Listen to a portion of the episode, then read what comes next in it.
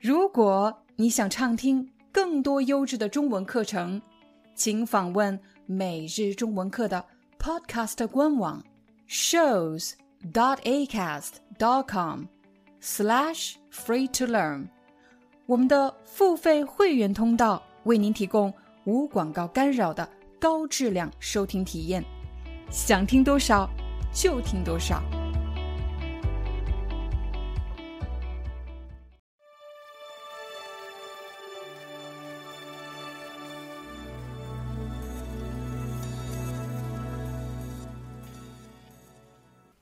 嗨，大家好，欢迎大家来到今天的中文课。在今天的视频里，我将和大家分享我在海关的一次经历。大概是在四年前，我带着我的两个孩子，还有我爱人，也就是孩子爸爸，我们一家四口一起回中国。但是在海关发生了一个小问题，因为这个问题呀，我差点没能成功入境。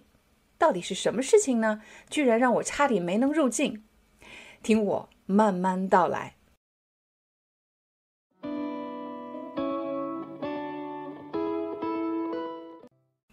说到出国这件事，大家一般都会把主要的注意力放在签证申请上，毕竟申请签证的流程更复杂，而且还要准备很多的材料。可是签证一旦申请成功，机票也买好了，我们就觉得没问题了吧？但千万不要忘了一件事情，那就是你的护照。在前几期视频中，我们向大家介绍了要特别关注你的护照有效期。但是在今天，我要和大家分享的是，除了护照有效期以外，还有很多注意事项是我们要知道的。这说到四年前，我在通过海关的时候啊。我的护照就出了问题。当我通过海关时，海关边检人员打开了我的护照，他问我：“你的护照怎么了？”我其实完全没有注意到我的护照出了问题。当他打开护照，我发现在边检印章上居然有水渍。什么叫水渍呢？也就是被水浸过之后，这个纸干了之后，你会发现有一些有一些水印、水渍。我突然想起来，在飞机上的时候，我把护照和奶瓶放在了一个包里面，而奶瓶的盖子没有盖好，所以奶瓶里的液体流到了我的护照上。我以为护照没有受损，只是沾了点水，它现在干了，没有问题。但是我恰恰没想到，边检的印章一旦遇到水之后，就会有水渍。这是我第一次遇到这样的事情。我之前一直以为，只要护照有效期没有问题，签证没有问题，我是可以通过海关的。但是我恰恰没想到，由于我的护照受损，现在我没有办法入境。接下来，边检人员检查了我过往的出境记录，并且还检查了我在法国的居留证明，而且还检查了我孩子的护照、签证，还有我老公的护照和签证。我们大概等了有十几分钟。最终，边检人员终于让我入境了，但是他再三提醒我，入境中国后要立刻更换护照，不然的话，我甚至没有办法返回法国。有了这次的教训，我开始在网上收集一些关于护照的资料，我发现了类似像我这样的经历还不是少数，比如大家可以看到屏幕上的第一幅图。这就是孩子在父母的护照上涂鸦，涂鸦的意思就是乱写乱画。孩子图好玩，但是却让父母没有办法出境或者没有办法入境。护照上是不可以随便涂写乱画的。刚才我们只是说了两种情况：护照不能进水，还有护照上不能涂写乱画。还有什么呢？还有的人不小心把护照扯烂了。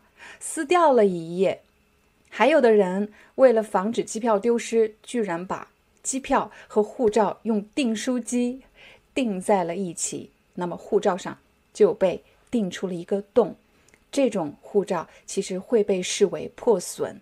还有什么是我们要注意的呢？我不知道你的护照里有没有芯片，中国的护照里是有芯片的，那么这个护照就不可以折叠，不可以弯折，也就是改变护照的形状，而且也不可以把护照暴露在高温下，不然有可能会让芯片受损。我相信你看了今天的视频，下次出国的时候一定不会犯今天视频里的那些错误。还记得有哪些错误吗？第一个，护照不可以浸水；第二，护照不可以乱写乱画，不可以修改；第三，护照不可以破损，比如不可以打洞，不可以撕扯，不可以撕烂；第四个。护照不可以弯折，不可以折叠。第五，护照不要放在高温的地方，不要暴露在高温下，因为你的护照里有可能有芯片。有了四年前的经历啊，现在我们全家出行，我对护照就会格外小心。比如现在我们全家出行，我就会带这样一个。护照包、证件包，四个人的护照都会放在这个护照包里。首先，它是防水的；另外呢，它的外壳比较坚硬，所以护照不易被弯折。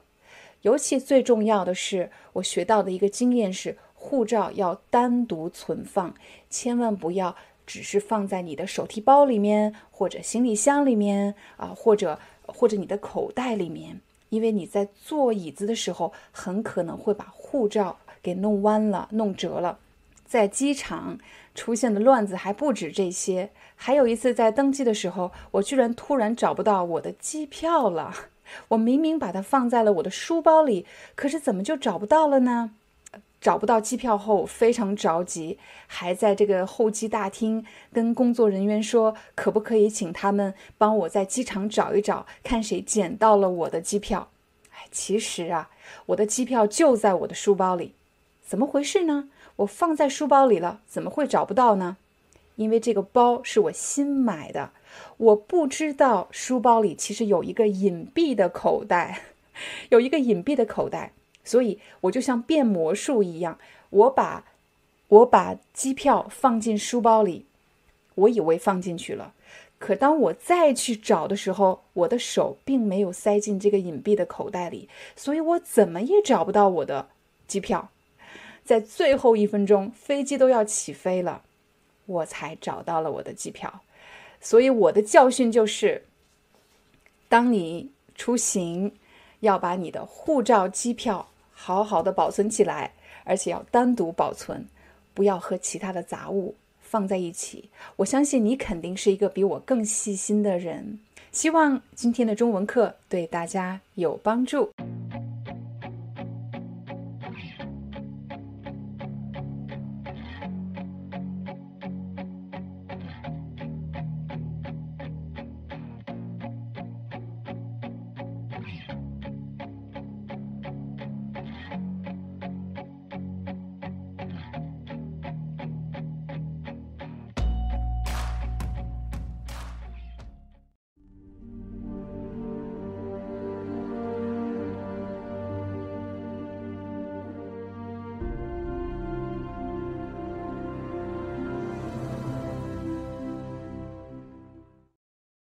Hi, I'm your Chinese teacher, Liao Dan.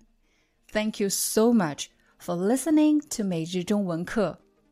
If you're looking for more lessons, please visit our podcaster website. Here's a link shows.acast.com slash free to learn. As a silver member, you can get access to all the lessons we've created to help you learn natural Chinese in a fun, interesting, and immersive way. Join us today. Enjoy your ad free listening. I'll see you in upcoming episode.